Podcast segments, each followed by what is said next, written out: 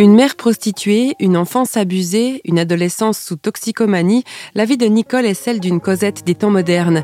Mais réflexion faite, si Dieu en avait décidé autrement en tendant sa main pour repêcher Nicole. Je suis née euh, quand ma mère avait 28 ans. Elle était vraiment pas tout à fait euh, disponible pour prendre soin de moi.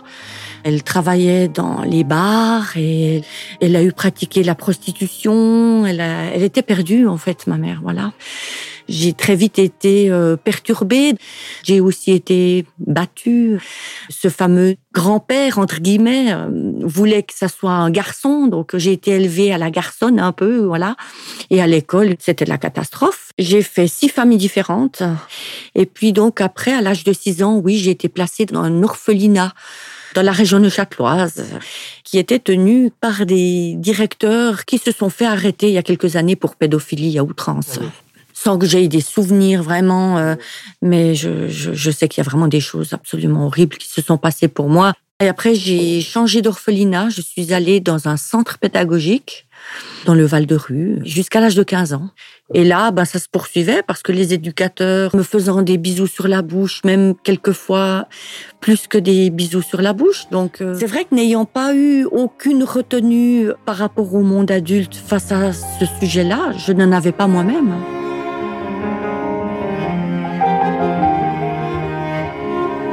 Son entrée dans la vie d'adulte est faite de drogue et de drague. Un jour, alors qu'elle est montée à Paris pour un concert, Nicole fait une mauvaise rencontre. On lui verse dans son verre la fameuse pilule du violeur, le GHB. Elle raconte.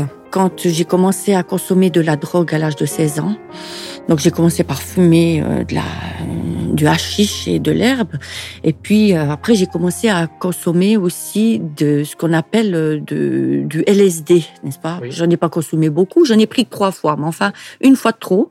La première où j'ai, je me suis retrouvée avec un groupe de jeunes que je fréquentais sur Neuchâtel et je me suis retrouvée en plein rituel satanique. J'ai été prise là-dedans toute une nuit.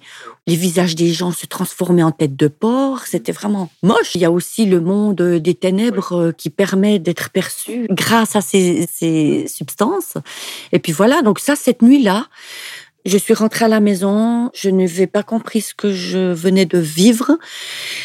C'était en même temps magnifique. J'avais l'impression d'avoir euh, touché ce qu'on appelle vulgairement dans le Nouvel Âge le septième ciel, parce que j'ai quand même communiqué avec euh, le monde de l'invisible. Même si je ne le savais pas, je m'étais consacrée. Cette nuit-là, j'ai fait un acte de consécration. Mais c'est sur Internet que Nicole va faire la rencontre de chrétiens et se convertir. Elle se confie. Dieu n'est pas une religion.